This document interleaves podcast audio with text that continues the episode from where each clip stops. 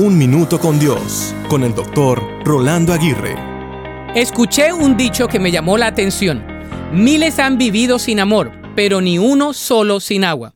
El agua es esencial para poder vivir. Es la fuerza motriz de toda la naturaleza. Sin ella no se puede vivir. ¿Has tenido sed queriendo tan solo un poco de agua? ¿Has estado alguna vez deshidratado, añorando beber por lo menos unos tragos de agua? Yo lo he experimentado en zonas selváticas y desérticas no es nada placentero. La Biblia menciona que Jesús es el agua de vida. En una ocasión, él se acercó a un pozo para tomar un poco de agua. La mujer con la que habló era una samaritana, quien por cultura no debía cruzar palabra alguna con los judíos. Jesús le pidió agua de beber y le comentó con pocas palabras todo lo que estaba pasando en su vida. Al traerle el agua, Jesús le dice que él ofrecía un agua del cual nunca más tendría sed. La mujer fue transformada por este encuentro con Jesús.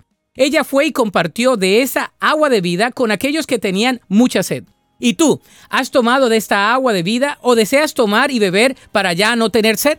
La Biblia dice en Juan 4:14, pero todos los que beban del agua que yo doy no tendrán sed jamás. Esa agua se convierte en un manantial que brota con frescura dentro de ellos y les da vida eterna. Para escuchar episodios anteriores, visita unminutocondios.org.